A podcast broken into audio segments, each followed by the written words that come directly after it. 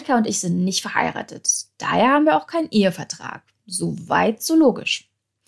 Aber Annika, dich treibt das Thema trotzdem um, ne? Das hast du schon mal ab und an durchblicken lassen. Ja, irgendwie so das Thema heiraten, das spukt immer mal wieder in meinem Kopf rum. Also, weil zum einen höre ich ja immer mal wieder von finanziellen Vorteilen, die man dann doch hat. Und ja, wenn ich ganz ehrlich bin, ich finde es so auch schön, als Familie so einen gemeinsamen Namen zu haben. Also, wenn dann mal Kinder da sind. Und ja, was bei so einer Heirat dann eventuell auch, also je nach individueller Situation Sinn machen kann, das ist eben ein Ehevertrag. Mhm. Und da bist du übrigens nicht die Einzige, die so denkt, denn wie wir nach einer Instagram-Umfrage ja feststellen konnten, auch euch, liebe Geldreise-Community, treibt das Thema um und ihr habt sehr viele Fragen zum Ehevertrag und die habt ihr uns auch gestellt. Und deswegen ist das heute unser Thema. Auf Geldreise, der Finanztipp-Podcast für Frauen mit Anja und Annika. Hallo, ihr Lieben. Hallo. Ich freue mich. Endlich mal wieder eine Folge, die wirklich von und für euch Geldreisen ist, denn sie besteht fast nur aus euren Fragen und natürlich den entsprechenden Antworten dazu. Fachkundige Unterstützung haben wir heute auch an Bord. Wir haben heute Christiane Warnke dabei. Sie ist Anwältin für Familien- und Vertragsrecht und das Thema Ehevertrag liegt ihr sehr am Herzen. Das sagte sie mir auch nochmal in unserem kurzen Vorgespräch. Hallo Christiane, schön, dass du heute dabei bist. Ja, herzlichen Dank für die Einladung, dass ich wieder mal die Chance habe, dieses mir sehr wichtige Thema Ehevertrag unter die Leute zu bringen. Ja, normalerweise fragen wir alle unsere Gäste immer im Podcast nach der eigenen Geldreise. Ich würde die Vorstellungsfrage jetzt heute mal so ein bisschen abändern wollen. Warum ist dir denn das Thema Ehevertrag so wichtig und wie bist du zu dem Thema auch gekommen? Äh, es war nicht geplant, sondern es hat sich einfach ergeben. Aus meiner langjährigen Tätigkeit und Erfahrung, vor allen Dingen im Familienrecht, habe ich gesehen, da passt irgendwas nicht. Das große Problem ist, dass Familienrecht, ich sage mal, genauso behandelt wird, als ob ich jemanden auf eine Zahlung verklage. Meines Erachtens muss das Familienrecht an den Gerichten ganz anders angegangen werden. Und dieser Wunsch nach Gerechtigkeit, besonders bei diesen persönlichen Auseinandersetzungen, dem kann halt nicht immer entsprochen werden. Es gilt das, was beweisbar ist. Es ist Aussage gegen Aussage. Und diese wahnsinnige emotionale Belastung, die man dann auch noch vor Dritten ausbreiten muss, das hat mir eigentlich nie so richtig gefallen. Und so bin ich nach und nach in das Thema reingewachsen und habe gemerkt, Mensch, man kann doch was machen. Man sollte doch Regeln für seine Beziehung vereinbaren, solange man noch miteinander reden kann, solange man fair ist. Und wenn es dann wirklich kracht und auseinandergeht, dass man dann diesen Vertrag rausholen kann und sagen, okay, wir haben uns Gedanken gemacht und jetzt arbeiten wir das quasi ab. Das passt hoffentlich alles noch so und wir reduzieren den emotionalen und auch finanziellen Stress auf ein Mindestmaß. Super, dann lass uns direkt äh, loslegen und auch ins Thema einsteigen. Am besten mit einer Frage aus unserer Geldreise-Community auch. Also wir hatten da eine Umfrage gemacht auf Insta und super viel Feedback auch zu dem Thema bekommen. Und da wollten Tiklo und Roland wissen, wann braucht man denn eigentlich genau einen Ehevertrag und warum? Jetzt sagt der Jurist, das kommt drauf an. Das ist unsere klassische Antwort auf Fragen. Vielleicht mal vorweg, alle, die verheiratet sind, haben einen Ehevertrag. Und zwar einen mit dem Staat. Ja, das sagt einem nur keiner. Ich unterschreibe beim Standesamt und dann ist so die, naja, der gute Glaube, behalte ich meinen Namen, nehme ich den Namen meines Mannes an oder umgekehrt, ein Doppelname und welche Steuerklasse bekomme ich denn? Alles andere ist erstmal unbekannt. Man hört dann, wenn man Freunde hat oder in der Familie, dass jemand geschieden worden ist, hoppla, da geht es ums Geld. Und das mhm. ist eben bei der Eheschließung kein Thema. Interessanterweise liegen diese Aufklärungsbroschüren für Paare beim Familiengericht, also wenn ich zur Scheidung komme, aber nicht beim Standesamt, wenn ich heirate. Da liegen sie gut. Ach nee. Ja, genau. Also genau falsch rum. Und deshalb ist nicht die Frage, wann braucht man, sondern jeder hat einen, der verheiratet ist. Und dann sollte man sich vielleicht mal informieren, was sagt denn der Staat eigentlich, wenn es schief geht? Was passiert mir dann? Und passt mir das? Passt das auf meine Beziehung? Und wenn ich merke, hm, die Regeln will ich so eigentlich nicht, dann lohnt es sich vielleicht zu informieren. Und es gibt ja Gott sei Dank jetzt sehr viele Möglichkeiten, um mal zu überlegen oder im Zweifel auch eine Beratung beim Anwalt in Anspruch zu nehmen. Was können wir denn für unsere Beziehung passend machen? Und du spielst da jetzt gerade auf die äh, Zugewinngemeinschaft an. Also von wegen, wir, wir haben ja eigentlich schon einen Ehevertrag mit Eheschließung, aber das ist sozusagen der gesetzliche Standard. Ähm, vielleicht können wir da noch mal ein Stück weiter in die Materie gehen, denn das interessiert unter anderem auch Steffi und Kathleen aus unserer Community. Ähm, vielleicht fangen wir erstmal damit an. Würdest du noch mal ganz kurz erklären, ähm, was eine Zugewinngemeinschaft ganz genau beinhaltet, also eigentlich ist und wann die uns dann auch wirklich reicht? Ja, klar. Also das ist das eine, ja, wenn ich die Ehe schließe und vereinbare durch den Ehevertrag nichts anderes, dann lebe ich im sogenannten gesetzlichen Güterstand. Ein ganz furchtbarer Begriff. Was heißt das? Ja. Das ist eben diese Zugewinngemeinschaft, die sich letztlich nur auswirkt bei einer Scheidung oder auch im Todesfall. Also, Zugewinngemeinschaft bedeutet, bei einer Scheidung wird festgestellt, was hat jeder Ehepartner zu Beginn der Ehe gehabt das bezeichnen wir als Anfangsvermögen. Und was hat er zum Ende der Ehe? Das ist jetzt offiziell Zustellung des Scheidungsantrages, also ich sage jetzt einfach weiter zum Ende der Ehe. Ein Beispiel, wenn die Frau mit Null angefangen ist und hat sich 50.000 Euro erspart, ist ganz klar, von Null auf 50 oder umgekehrt Endvermögen minus Anfangsvermögen ist ihr Zugewinn 50.000. Wenn der Ehemann bei Eheschließung dann 20.000 hatte und am Ende auch 50, ist sein Zugewinn geringer. Ja, das ist nur der Differenzbetrag von 20 auf 50, also 30. Jetzt haben wir einen Zugewinn bei der Ehefrau 50, bei dem Ehemann 30. Und die Differenz von 20.000 zwischen den beiden Vermögenswerten, die ist hälftig an denjenigen auszugleichen, der eben den geringeren Zugewinn hat. Das wäre hier der Ehemann. Heißt, am Ende hat jeder 40.000. Das ist ganz vereinfacht gesprochen das Prinzip der Zugewinngemeinschaft, also die Verteilung, gleichmäßige Verteilung des in der Ehe erwirtschafteten Vermögens. Das ist ganz interessant, dass du das so sagst. Das bedeutet nämlich automatisch auch, ähm, dass das Anfangsvermögen vor Eheschließung gar nicht berücksichtigt wird. Das wollte nämlich Melissa wissen. Ist das richtig? Ja, also es wird wirklich nur der Status quo genommen Hochzeit. Mhm. Ja, und nicht die kirchliche, sondern Standesamt, wenn ich unterschreibe. Ja und eben dann Ende der Ehe. Also die beiden Punkte. Es stimmt vielleicht nicht so ganz. Wenn ich mit einem gewissen Grundstock reingehe, wenn ich vorher schon Geld habe, dann ist das natürlich im Anfangsvermögen berücksichtigt. Ja. Und wie wir an diesem einfachen Beispiel gesehen haben, grundsätzlich ist es schon so, je mehr ich am Anfang habe, desto geringer ist oftmals der Zugewinn. Wenn ich von null mir etwas aufbaue, einen guten Job habe, immer was zurücklegen kann, dann ist der Zugewinn größer und ich werde möglicherweise am Ende dafür bestraft, dass ich immer sparsam war. Der andere hat gelebt und ich finanziere das dann. Und wenn ich jetzt sozusagen mit diesem, diesem Konzept der Zugewinngemeinschaft unzufrieden bin, äh, das nicht möchte, dann würde ich mich sozusagen für einen Ehevertrag entscheiden. Ganz genau, dann modifiziere ich, wie wir sagen. Ja, also ich mhm, passe das okay. wirklich auf die aktuelle Lebenssituation an. Es kann ja viele Gründe geben für den, den Ausschluss. Erbschaften, Schenkungen zum Beispiel. Der Gesetzgeber hat zwar bestimmt, dass Schenkungen und Erbschaften sogenanntes privilegiertes Vermögen sind. Das heißt, es wird immer so getan, als hätte es die Schenkung oder Erbschaft schon zu Beginn der Ehe gegeben, fällt also immer ins Anfangsvermögen. Mhm. Ist klar, hoffe ich nach dem letzten Beispiel. Wie gesagt, wenn ich etwas schon zu Anfang hatte, mhm. habe ich es in der Regel auch am Ende noch. Ja, also bei einer Erbschaft, wenn ich jetzt Geld geschenkt bekomme, das kann zwei Jahre vor der Scheidung sein, ich, werde ich so gestellt, als hätte ich das schon mit Eheschließung gehabt. Ja. Das ist grundsätzlich gut. Was der Gesetzgeber damals nicht bedacht hat, was passiert, wenn ich eine Immobilie geschenkt bekomme. Das stimmt. Ja, das ist nicht nur in München so, das ist in allen Großstädten mittlerweile so. Diese enorme Wertsteigerung, die gerade Immobilien in den letzten Jahren erfahren, die sind ein großes Problem beim Zugewinnausgleich, weil diesen, diesen Grundstock, die Substanz muss ich nicht ausgleichen, aber Wertsteigerung. Und das ist bei einem, ja, bei einem Sparbuch, wie es früher war, ist das kein Problem. Aber wenn ich äh, eine Immobilie geschenkt bekomme und halte die nur zehn Jahre, dann ist es in München zum Teil so, dass sich der Wert verdoppelt hat. Ja, und dann im Worst Case müsste ich sie dann tatsächlich verkaufen und den anderen auszahlen. Ganz genau, weil das Geld habe ich ja in der Regel nicht. Das ist ein Wert auf dem Papier, den ich da bekomme. Und mhm. der Anspruch besteht einfach, wenn ich nichts anderes regle.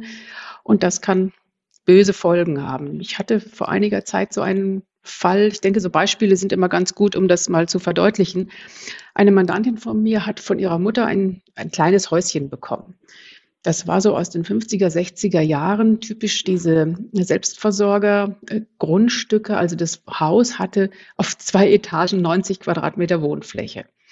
Einen riesigen Garten von über 1000 Quadratmetern, wo Obst, Gemüse angebaut wurde, eben der, zur eigenen Versorgung.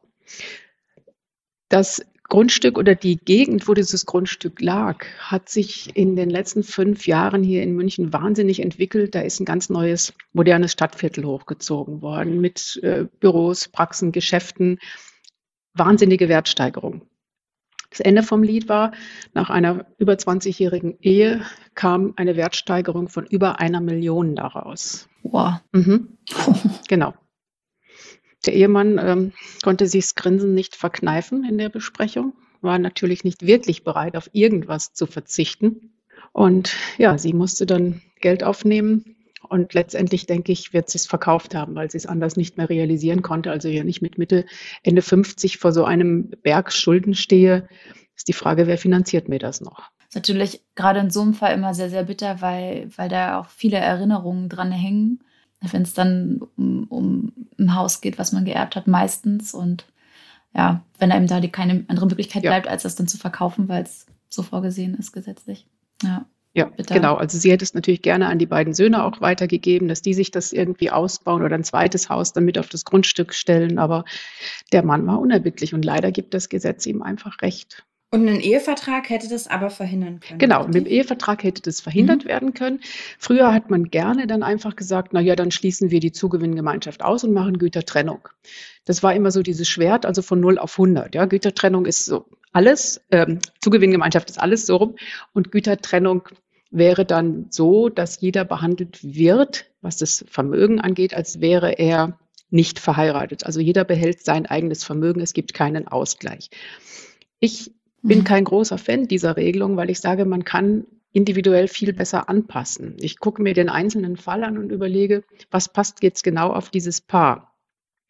Was viele auch übersehen, bei der Gütertrennung gibt es zum Beispiel keine Erbteilserhöhung für den überlebenden Ehegatten, wenn einer verstirbt. Ja, also das ist ein, ein Goodie, das würde ich ungern ausschließen wollen, wenn die Ehe funktioniert. Bei der Zugewinngemeinschaft habe ich einen höheren Erbanspruch, wenn mein Partner, meine Partnerin verstirbt. Weil mir die Hälfte sowieso zusteht und dann ähm, habe ich da noch den Freibetrag von 500.000. Richtig. Mhm. Also unabhängig vom Freibetrag, wenn ich verheiratet bin und im gesetzlichen Güterstand lebe, beziehungsweise der nur modifiziert ist, dass bestimmte Teile rausgenommen sind und er bei Tod eines Ehepartners bestehen bleibt, dann erbe ich als überlebender Partner die Hälfte des Nachlasses wenn Kinder da sind, ja, die Kinder dann die andere Hälfte. Wenn keine Kinder da sind, erbe ich drei Viertel und ein Viertel die Eltern. Und das, finde ich, sollte man nicht so ohne weiteres aufgeben.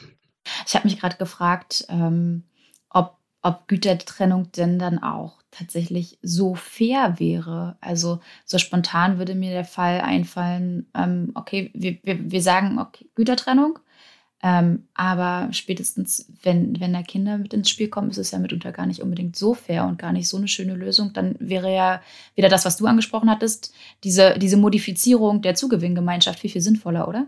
Richtig, genau das ist der zweite Punkt. Also einmal das große Thema Erbe und das zweite Fairness untereinander.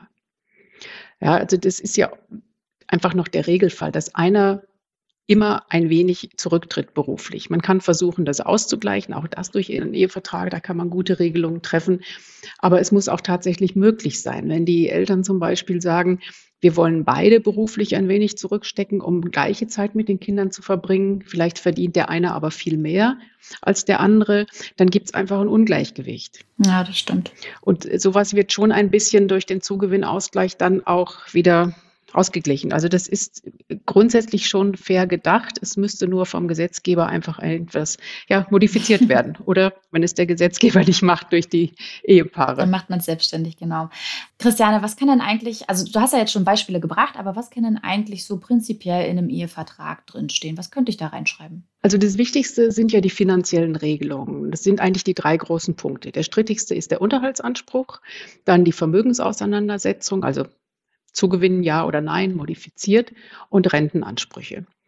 Bei einer Scheidung ist der Unterhaltsanspruch die umstrittenste Scheidungsfolge. Mhm. Also da wird am meisten drum gekämpft, weil es da um das tägliche Leben geht. Und was viele nicht wissen, diese Unterhaltsreform von 2008, die hat die Unterhaltsansprüche von in der Regel noch Frauen arg dezimiert. Also Unterhalt ist jetzt die Ausnahme und nicht mehr der, die Regel.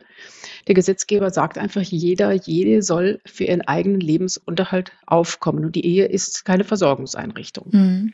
Okay. Das heißt, auch bei gemeinsamen kleinen Kindern, das ist der, der wichtigste Unterhaltsanspruch, gibt es in der Regel nur Unterhalt bis zur Vollendung des dritten Lebensjahres. Und das ist knapp. Ja, wenn ich dann überlege, ab dem vierten Lebensjahr, wo bringe ich mein Kind unter? Es gibt keine vernünftigen Betreuungseinrichtungen. Also das wird schwierig. Und deshalb entscheiden sich immer mehr Paare, die zu mir in die Beratung kommen, dass man eine sogenannte unterhaltsverstärkende Regelung zum Beispiel macht, wenn man es sich leisten kann, dass man sagt, entweder gleiche Zeit Kinderbetreuung abwechselnd oder der, der das Kind, die Kinder überwiegend betreut, muss erst wieder eine Vollzeittätigkeit aufnehmen mit Beginn der Grundschule.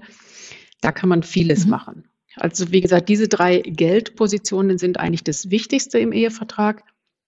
Und dann muss man überlegen, was man noch regeln möchte. Also es gibt die unterschiedlichsten Sachen. Es gibt äh, Paare, die wollen genaue Regelungen, wie die Care-Arbeit aussieht in der Familie, wirklich dezidiert. Die ergänzen einen Ehevertrag, wenn schon Kinder da sind, um eine sogenannte Sorgerechtsverfügung. Also wenn ihnen etwas zustößt, ist quasi wie ein kleines Testament, wer sich dann um die Kinder kümmert.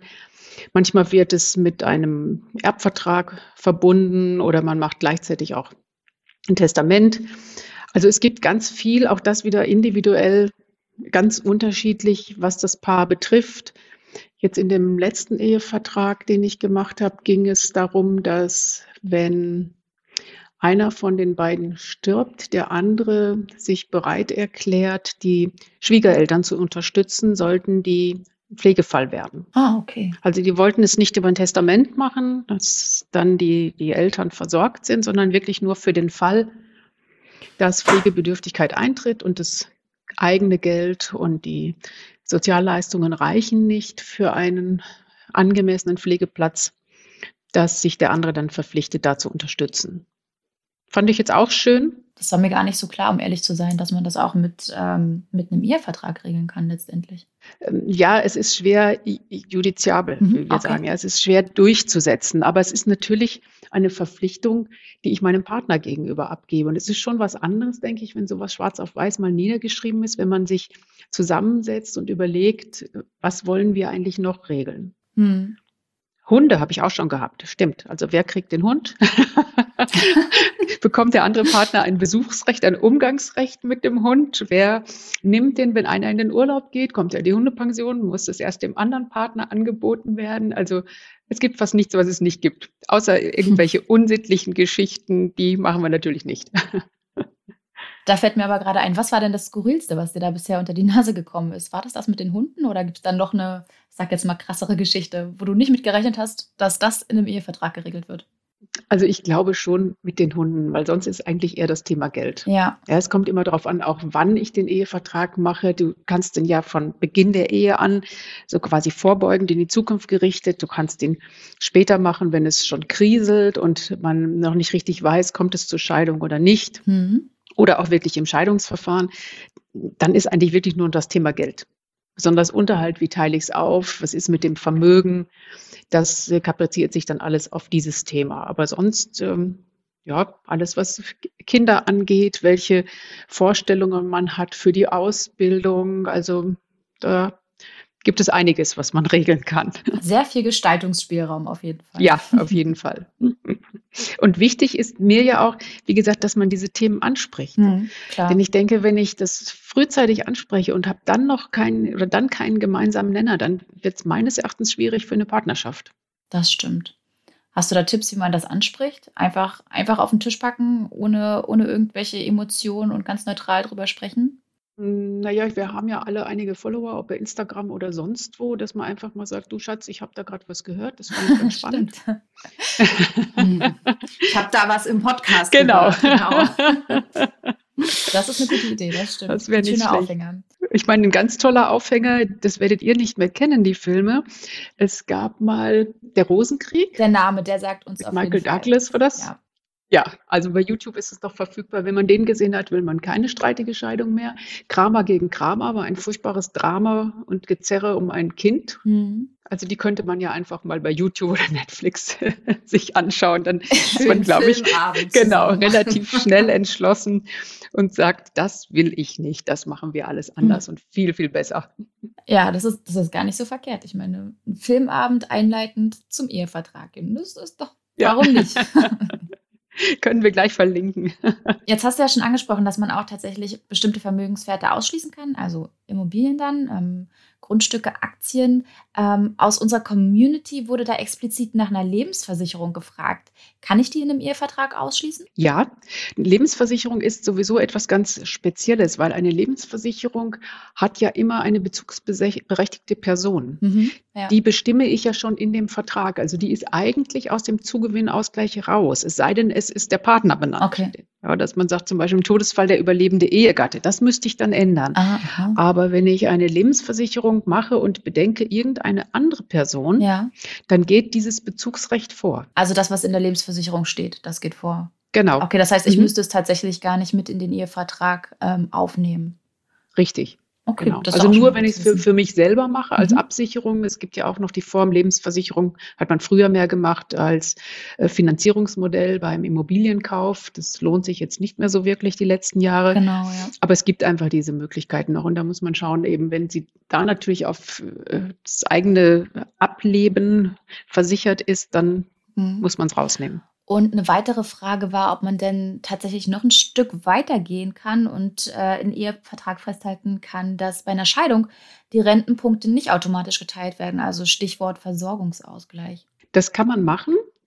Aber so eine Regelung wird dann in jedem Fall im Scheidungsverfahren äh, beim Amtsgericht geprüft werden, Mhm. weil ein Ehevertrag darf nicht einseitig belastend, einseitig nachteilig sein. Mhm. Dann muss man nachweisen, dass man entweder einen Ausgleich geschaffen hat auf andere Art und Weise, durch Vermögensübertragungen zum Beispiel, oder das Idealfall beide Anwartschaften, so heißt das, in ungefähr gleicher Höhe haben, also eine angemessene, gleichwertige Altersversorgung, dann ist das ohne weiteres möglich, ja. Ah, okay. Vielleicht noch ein Punkt. Wir hatten gerade von Vermögenswerten gesprochen, die wir ausschließen können, Lebensversicherung oder Immobilien. Was man auch bedenken sollte, wenn einer selbstständig ist. Das habe ich jetzt gerade bei einem jungen Paar, sind beide Freiberufler noch, aber in einem Bereich, wo sie sich durchaus entwickeln können, was mal zu einem großen Unternehmen werden kann. Bei diesen Sachen ist auch immer Streit vorprogrammiert. Das könnt ihr euch sicher vorstellen. Wenn ich ein gut gehendes Unternehmen irgendwann habe, dann geht der Streit los, was ist das wert? Ja, das stimmt. Mhm. Ja, dann brauche ich teure Gutachter. Ich hatte das mal mit einer Werbeagentur. Meine Mandantin hat die übernommen, eigentlich eine One-Woman-Show, aber sehr, sehr erfolgreich, tolle Kunden. Und der Ehemann behauptete natürlich, dass das ein Riesenvermögenswert war. Mhm. Sie sagt, nein, das ist an mich persönlich gebunden. Ja, wenn ich gehe, ich kann das zwar theoretisch verkaufen, aber wenn ich nicht mehr da bin, ich habe die Kundenbeziehungen aufgebaut, ist das nichts wert. Ja. Das Ende Mhm. vom Lied war, das Gericht hat ein Gutachten angeordnet. Sie musste erstmal 10.000 Euro Vorschuss zahlen für die Gutachterin. Mhm. Die hat dann irgendwann festgestellt, reicht nicht, ich möchte bitte nochmal 5.000. Ja, und dann könnt ihr euch vorstellen, was passiert ist, als das Gutachten da war. Das passt natürlich keinem. Ja. Der eine sagt zu wenig, der andere zu viel. Mhm. Und dann muss das Gericht irgendwo entscheiden. Das Gericht hat keine Sachkenntnis und ich glaube wirklich, dass es in dem Fall so ist, wenn ich so einen Laden aufbaue und ich bin hinterher raus und habe keinen Nachfolger aufgebaut, wird es einfach schwierig. Dann habe ich eine Zahl auf dem Papier, ob die realistisch ist oder nicht. Also da sollte man auch überlegen, wie macht man es? Nimmt man es ganz raus oder legt Bewertungsmaßstäbe fest? Gut finde ich auch immer, wenn sowas im Anfang ist, dass man sagt, sollten wir uns zum Beispiel innerhalb einer Frist von fünf Jahren scheiden lassen, dann gibt es überhaupt keinen Zugewinnausgleich. Mhm. Dann geht jeder so raus, wie er reingegangen ist. Und eben, wenn keine Kinder Ja. da sind. Man kann ja den Zugewinnausgleich auch deckeln, ne? Das hatte ich auch gelesen gehabt. Genau, also man kann ihn an, ja, an Ehejahre koppeln, man kann Beträge deckeln. Was auch ganz wichtig ist, man kann Immobilien auch übertragen. Wenn jetzt zum Beispiel einer eine Immobilie von den Eltern geschenkt bekommt, dann könnte man, wenn die Ehe gut läuft, an den anderen Ehegatten die Hälfte als sogenannte ehebedingte Zuwendung übertragen. Das ist ein Sonderfall, das ist keine Schenkung, es fällt keine Steuer an. Und dann kann man gleichzeitig regeln, also wenn es nicht klappt, geht diese Übertragung wieder zurück. Ach, das ist ja auch interessant. Ehebedingte Zuwendung. Ja, schreckliches Wort, oder? Also wenn einer ja, sich gut total. fühlt, deshalb, ja, das ist halt klassisch wieder, ja, der gut verdienende Mann äh, lässt dann irgendwann mal das hm. Grundbuch ändern. Seine Frau steht dann auch zu 50 Prozent mit drin, weil sie das alles so fein gemacht hat, sich um den Haushalt gekümmert, ihm den Rücken freigehalten, die Kinder erzogen. oh Mann. Aber du hast gerade schon gesagt, Frauen und Männer. Dazu haben wir auch noch mal eine Frage bekommen von Lisa aus unserer Community. Die hat nämlich gefragt, gibt es denn was Spezielles, was wir jetzt als Frauen beachten und vereinbaren sollten im Ehevertrag? Also was glaubst du gehört für uns Frauen da vielleicht unbedingt rein? Ja, ihr Lieben, Christianes Antwort auf meine Frage hört ihr dann nächste Woche in Teil 2 unserer Podcast-Folge zum Thema Ehevertrag. Mit dabei haben wir dann auch noch zwei konkrete Fälle von euch, also aus der Geldreise-Community und eben auch Christianes Ratschlag natürlich dazu. Ich fand da ehrlich gesagt die Frage zum Thema Patchwork-Familie super interessant. Ähm, genau, aber dazu dann nächste Woche mehr und dann sprechen wir auch nochmal darüber, wie man eigentlich so einen Ehevertrag erstellt. Also braucht man einen Anwalt dazu, braucht man einen Notar dazu. Und ja, ich plaudere auch nochmal so ein bisschen aus dem Nähkästchen und erzähle, wie das bei mir beim Immobilienkauf ablief, als ich da vor dem Notar saß. All das dann, wie gesagt, nächste Woche Donnerstag. Bis dahin, macht's gut, ihr Lieben. Ciao.